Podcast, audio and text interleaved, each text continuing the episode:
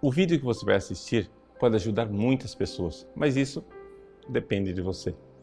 Compartilhe, nos ajude a evangelizar.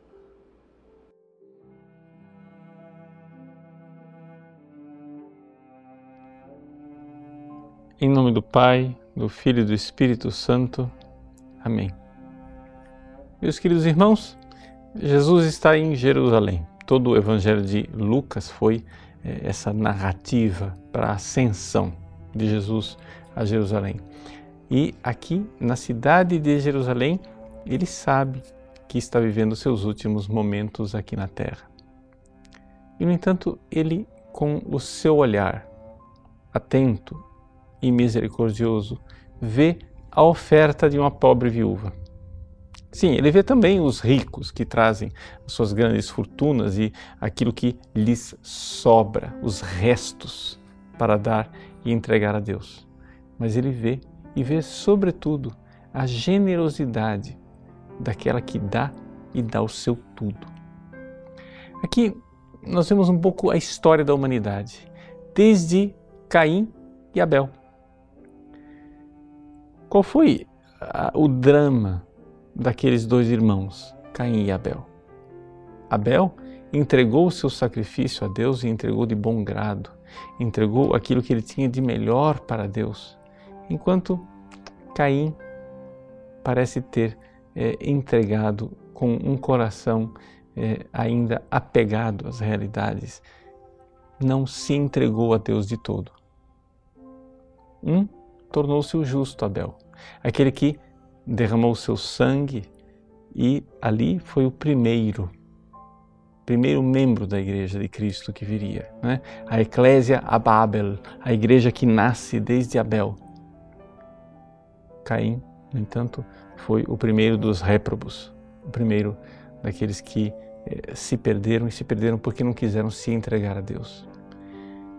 Diante então desta cena, dos ricos apegados que dão os restos, os restolhos para Deus, e da viúva, da pequena viúva pobre, que dá o seu tudo para Deus, nós temos então uma escolha.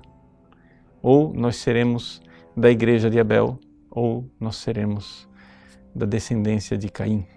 Ou nós seremos esses que se entregam e entregam o seu tudo a Deus, ou então nós seremos aqueles que é, de mau coração, de mau grado, entregamos a Deus somente quase que sem verdadeira entrega.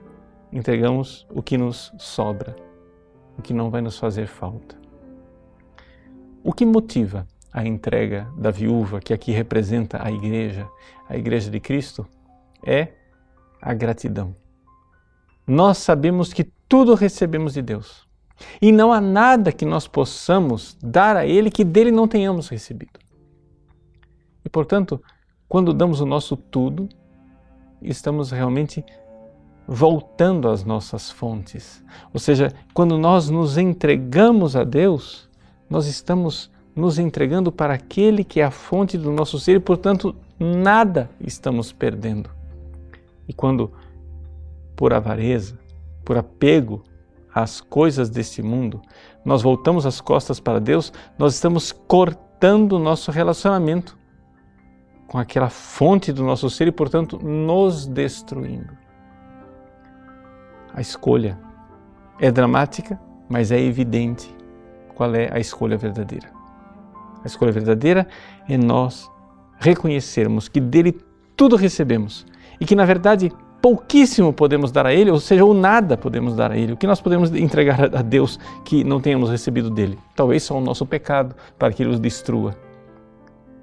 Então, vamos, vamos generosamente nos entregar e entregar tudo, como aquela viúva que entregou o que ela tinha para subsistir, o que ela tinha para comer, ou seja, a sua própria vida.